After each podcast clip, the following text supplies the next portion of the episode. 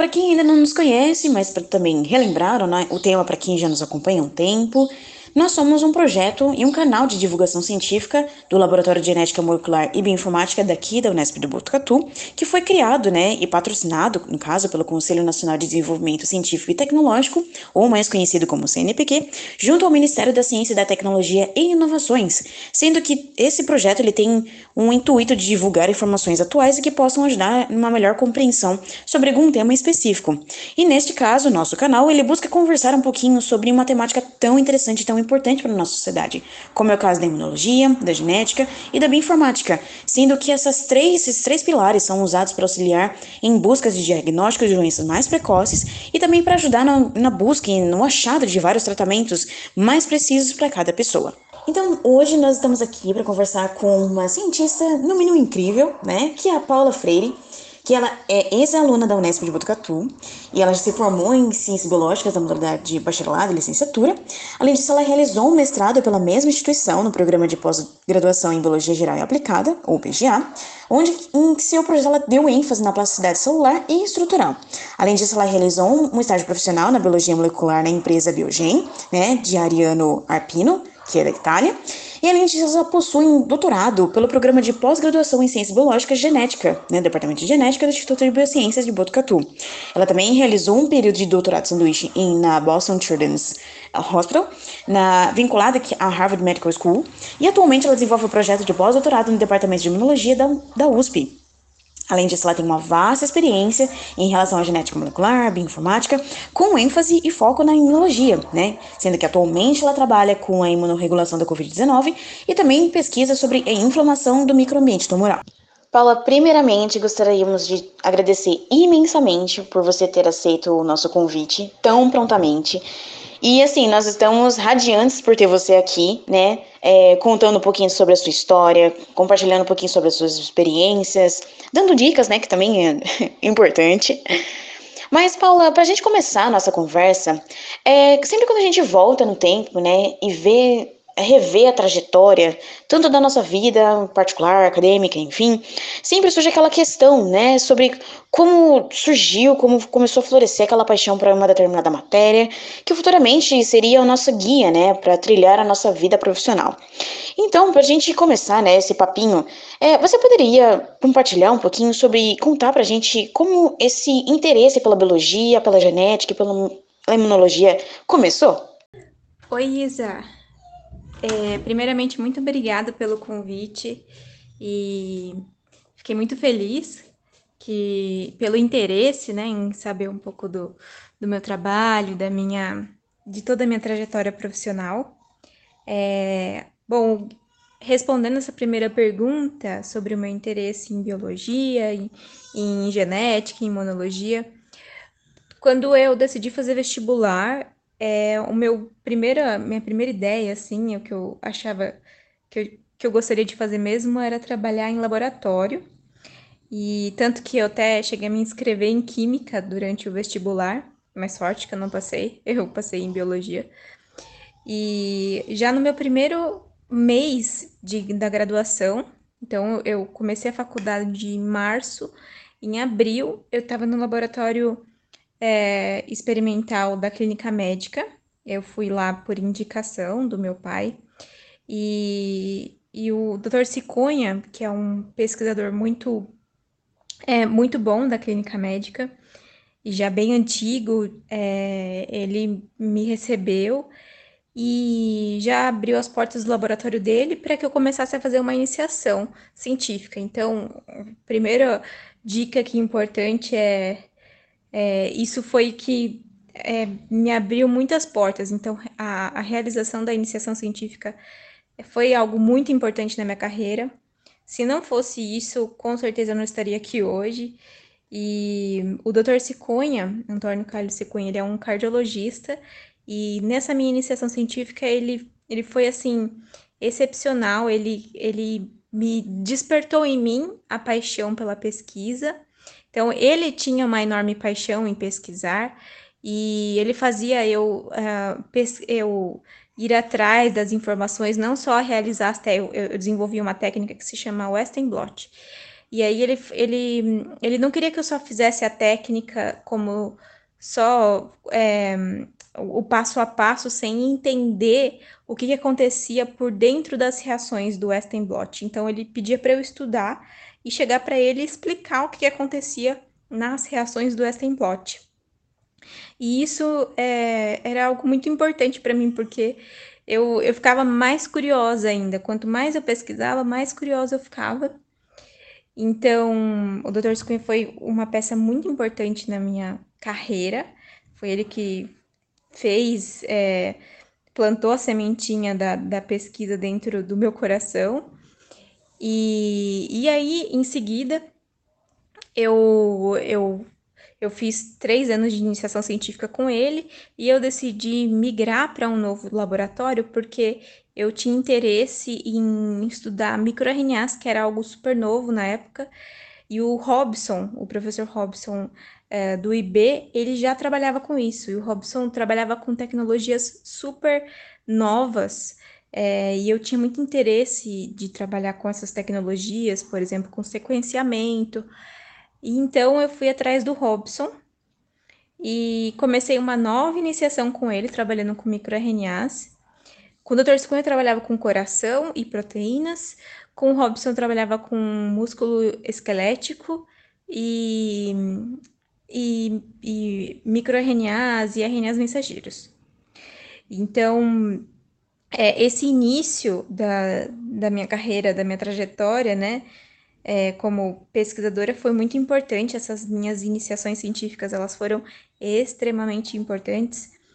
E aí, logo depois, eu já é, engatei né, um mestrado, logo que eu me formei na biologia, eu já comecei o meu mestrado, continuei com o professor Robson, no laboratório do professor Robson, porque eu gostava muito, tinha muita afinidade por tudo que a gente desenvolvia ali. É, engatei já logo um mestrado, e aí no meu mestrado eu continuei trabalhando com microRNAs e com é, células musculares.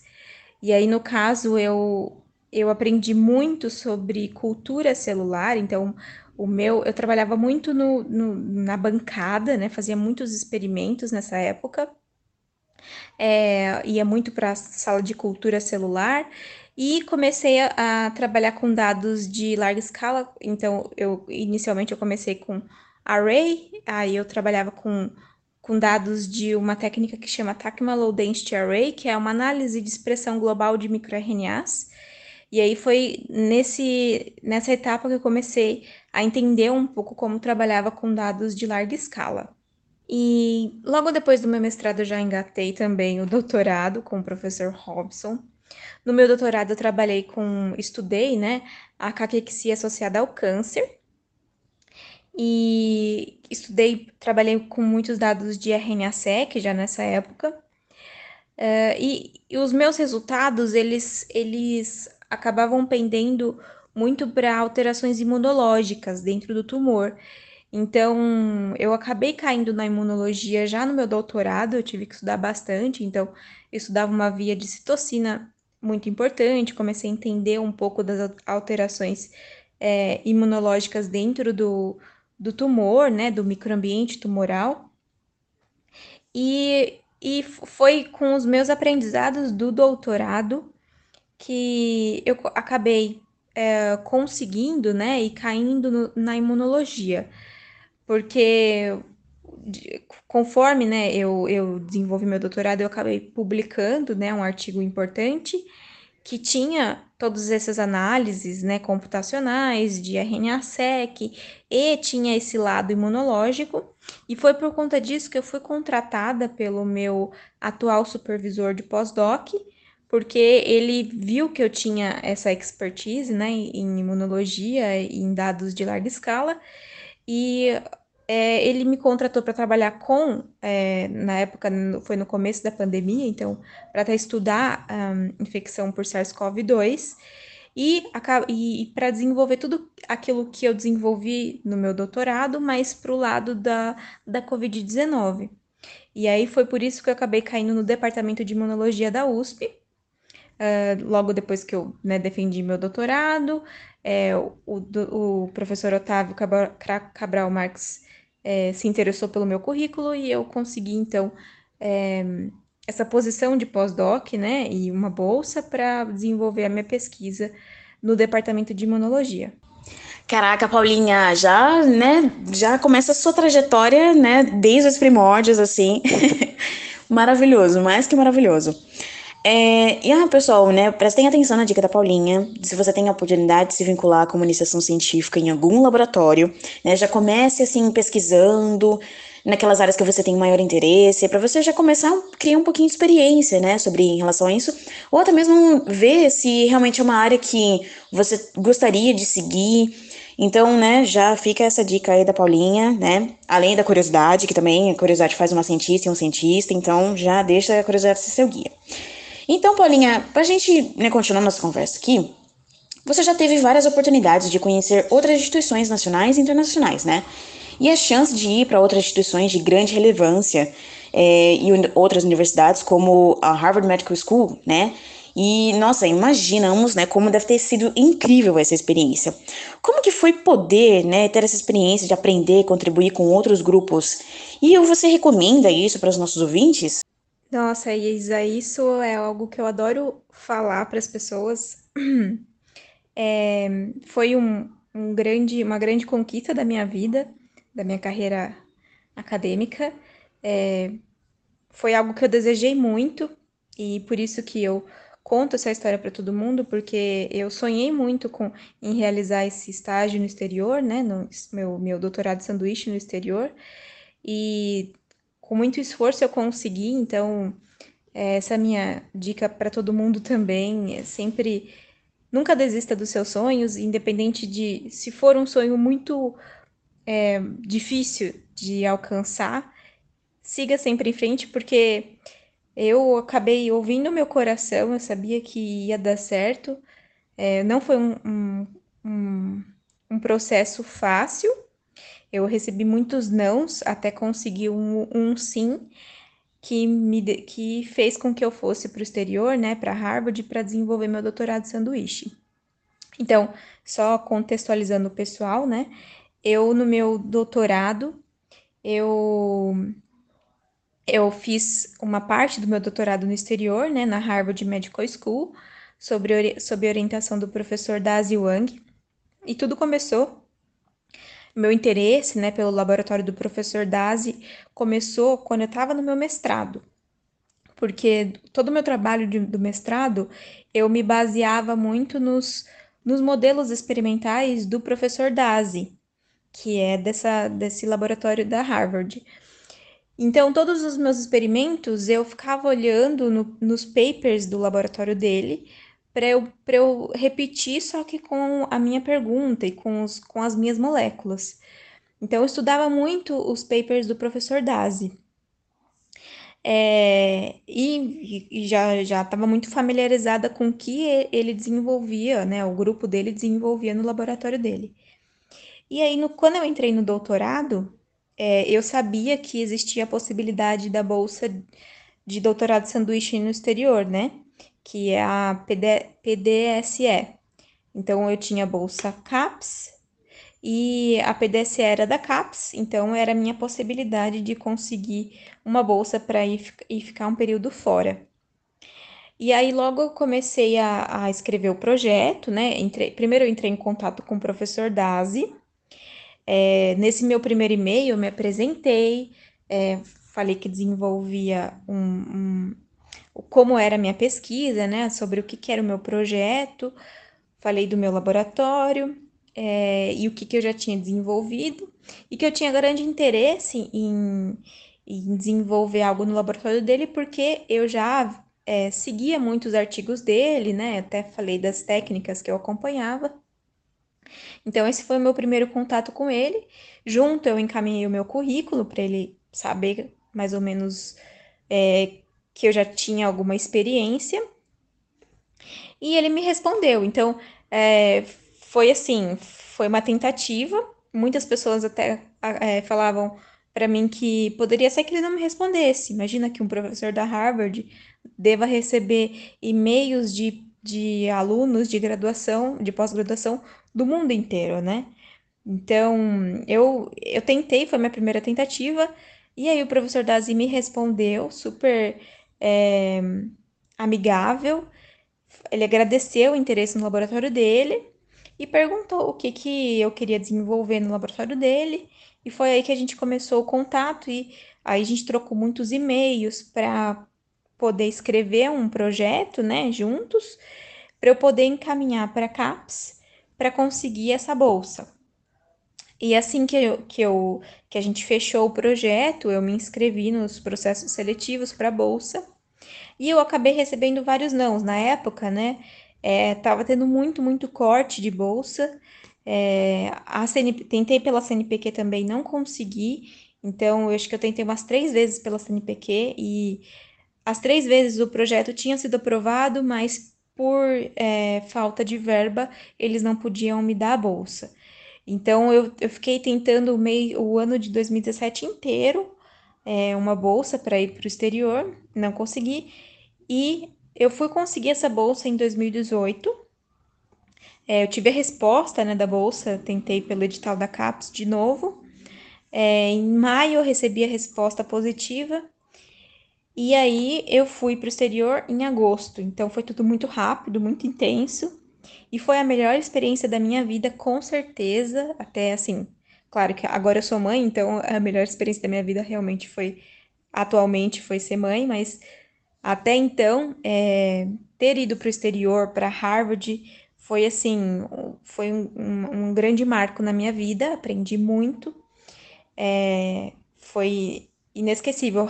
O laboratório lá parecia uma Disney dos cientistas, era surreal, tinha tudo muito rápido, o Bioterra era uma coisa gigantesca, era assim, eu tinha minha própria bancada, eu tinha minhas próprias pipetas, eu tinha meu escritório, eu tinha tudo, era muito, muito legal mesmo. E eu desenvolvi muita coisa lá, eu gerei muitos resultados, eu gerei muitas parcerias, então foi super, super produtivo, foi muito legal essa experiência. E sobre aprender e contribuir, contribuir com outros grupos, mesmo que do exterior ou daqui do, do Brasil. É, eu também já fiz algum, alguns estágios na USP na época do meu mestrado. O que eu tenho para dizer é que sempre é tudo muito válido. A gente sempre aprende em qualquer lugar que a gente vai, não importa se é no laboratório vizinho, não importa. É, todo todo grupo de pesquisa tem algo a acrescentar. A gente tem que só saber enxergar, né, o que de diferente tem ali para a gente poder aprender e também o que, que a gente pode é, contribuir, o que, que a gente pode entregar, né, no, no novo grupo de pesquisa. É, mesmo lá na Harvard, é, eu consegui levar algo diferente para eles, então eu sabia fazer uma determinada análise que se chamava análise de dimensão fractal, que o, um pesquisador, o pós-doc de lá, não sabia fazer, e eu contei para ele o que, que era, como era essa análise, e ele se interessou muito e pediu para eu analisar uns dados dele, e, e assim eu acabei entrando no, no trabalho dele, né, no, no, no, paper dele, porque eu consegui é, levar para eles algo diferente. Então, foi muito bom por conta disso, eu aprendi muito deles, né? Eles me entregaram muitas informações novas, aprendi diversas técnicas e também pude contribuir levando aquilo que eu sabia.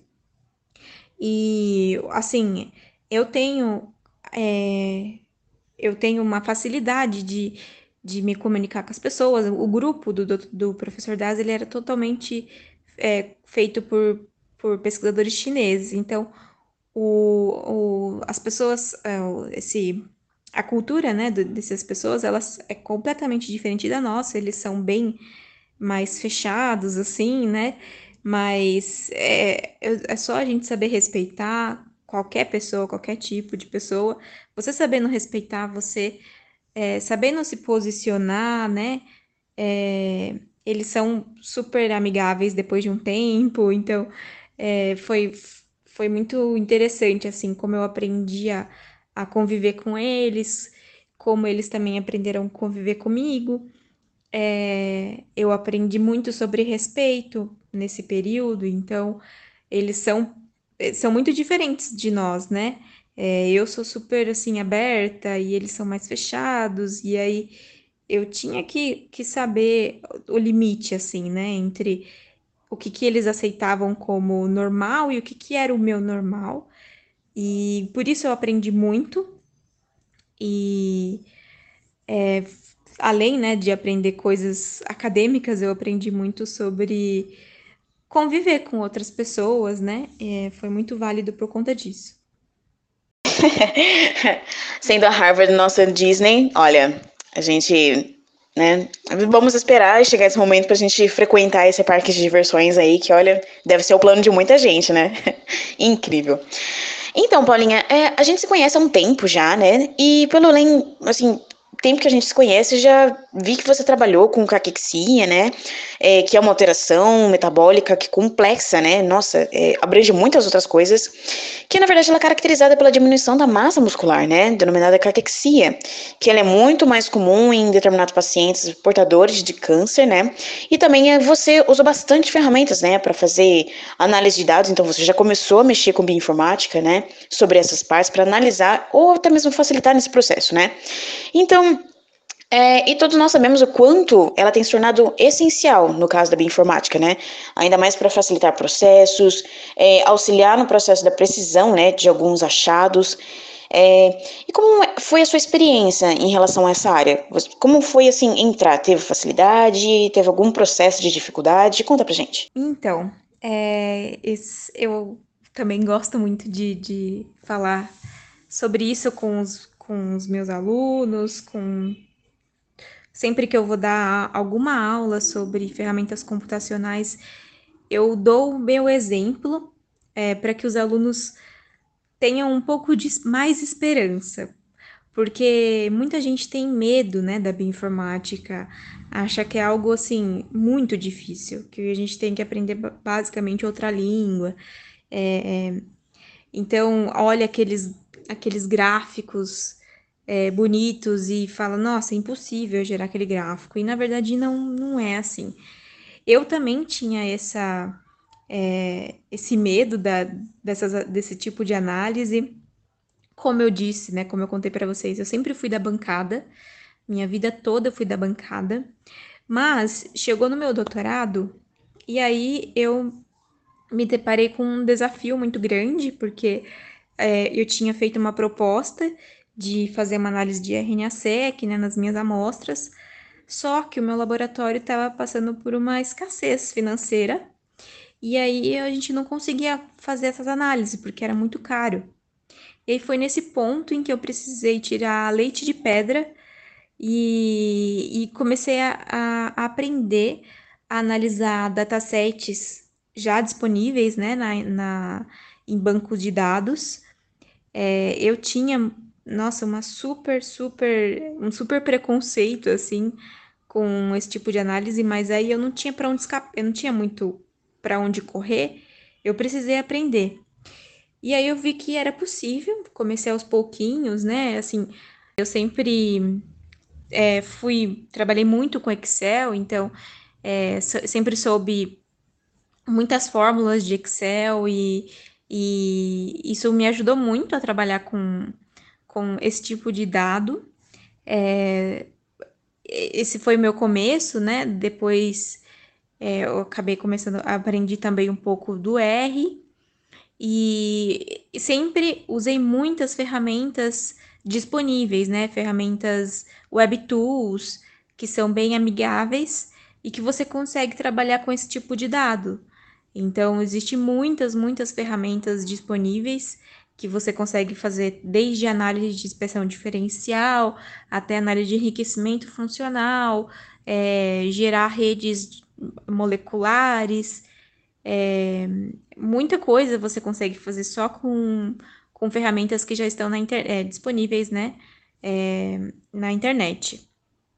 E existe algo muito importante para em, qual, em qualquer área que é quanto mais você pratica, melhor você fica naquilo. Então, é, eu sempre fiz muito esse, esse tipo de análise. Cada vez que eu fazia, eu aprendia mais e mais e mais, até que chega um ponto que você começa a ensinar para outras pessoas e você acaba aprendendo mais ainda. Então, é, foi assim que eu cheguei até onde eu tô hoje, né? É, não sei muita, não sei quase nada, mas o pouco que eu sei, eu consigo contribuir e ensinar para outras pessoas, e isso já é muito, muito grandioso, né, para outros alunos de pós-graduação, porque esse tipo de análise ajuda muito o aluno da pós. Facilita para você gerar novos dados, então ajuda qualquer tipo de estudo, né?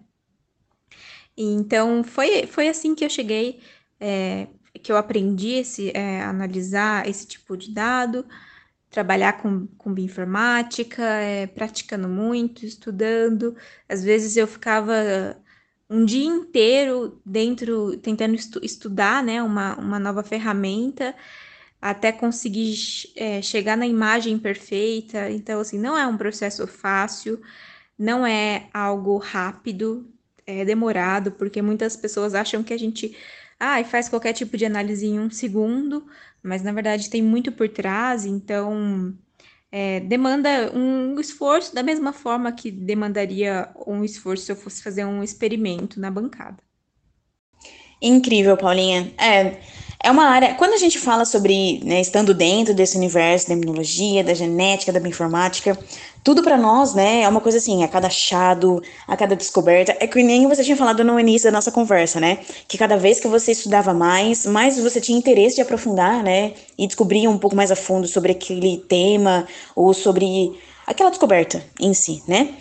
E, na verdade, como você passou, né, você transitou nesse processo, assim, de análise de dados, então não foi algo de formação, né, na verdade você acabou adquirindo essa experiência e adquirindo esses conhecimentos, né, para aplicar dentro da sua pesquisa. Então, acredito que deve ser uma realidade que muitas pessoas que estão nos ouvindo agora também estão passando, né, não sendo o foco da pesquisa dela, mas que elas estão entrando para esse universo para usar essa ferramenta como uma ajuda, né, em todos esses processos. E como você tem esse, né, esse background, né, essa ideia de como fazer e como foi esse processo, você poderia compartilhar com a gente ou dar algumas sugestões sobre esse processo em si, né, para quem se interessa também por essa área de bioinformática? Minha sugestão é, é muito simples, é botar a mão na massa, encarar é, o computador. O Google tá aí para tirar todas as, as suas dúvidas, então se você ah, quero começar a, a trabalhar só com os dados no Excel. O Excel faz muita coisa, então você pode programar usando Excel. É, e, e, o Excel você consegue sanar todas as, as suas dúvidas também pesquisando no Google como fazer determinada função, é, te ajuda muito. E, e é isso, entra em, no YouTube tem muito vídeo, né, ensinando, no Coursera também tem muitas aulas. Existe muito conteúdo disponível. É, é isso, é demonstrar interesse, é ir atrás e, e, e querer aprender, sabe? Essa, essa, essa vontade é o que faz acontecer, as coisas acontecerem. Então, assim como qualquer outra coisa, aprendizado novo, é, não é fácil, mas tudo é possível. Então, tem que, tem que encarar, colocar a mão na massa, fazer muitas vezes, repetidas vezes, principalmente se for trabalhar com R. Quanto mais você faz, mais você aprende, mais você se familiariza com R. Então, e é isso. É, espero ter ajudado, ter dado alguma dica importante. É, eu sempre estou disponível. Eu tenho muitos vídeos, né, que eu gravei para os meus alunos ensinando algumas ferramentas, ensinando a analisar dados de RNA-seq, ensinando a, a várias fórmulas do, do Excel. Então, eu sempre salvo esses vídeos porque eu acabo repassando para muitas pessoas e isso é sempre muito útil, né, para muitos alunos. Eu sempre estou à disposição. Muito obrigada pelo convite, Isa. Espero ter é, ajudado de algum jeito. É, um grande abraço, um beijão para todo mundo. Até mais. Paulinha, a gente gostaria de agradecer mais uma vez por você ter aceito o nosso convite, por ter dado um pouquinho do seu tempo, né, e compartilhado o seu vasto conhecimento em diversas áreas, né? E ajudar também a divulgar esse conhecimento científico que é produzido na universidade pública, que é fundamental. Então, hoje nós estamos aqui, né, realmente pautando sempre a educação de qualidade, a pesquisa, a valorização do profissional como cientista, né, porque realmente cientistas são profissionais, né, que dedicam-se integralmente sobre essa área, para o descobrimento de várias outras doenças, para ajudar a descobrir um inevitável, né, descobrir várias outras coisas. Parabéns por sua conquista, pelo seu trabalho e que muitas outras conquistas venham aí pela frente. Nós desejamos ótimos frutos, né, a serem colhidos no futuro e nessa área, nas futuras, né? E muito mais. A gente tem, né? Tomara que futuramente a gente tenha oportunidades de se encontrar e compartilhar um pouquinho, trocar mais um pouquinho de ideias, viu? Mas além de agradecer a Paulinha, gostaria de agradecer você que está nos ouvindo aqui agora. Então, esse foi mais um episódio aqui do nosso podcast Hora de Imunogenética. E essa é a mensagem que nós deixamos para vocês que só por meio da ciência que promovemos o desenvolvimento do nosso país, da nossa realidade e transformamos uma sociedade apontando as melhores soluções e novos achados. Até o próximo episódio. Beijão, tchau, tchau.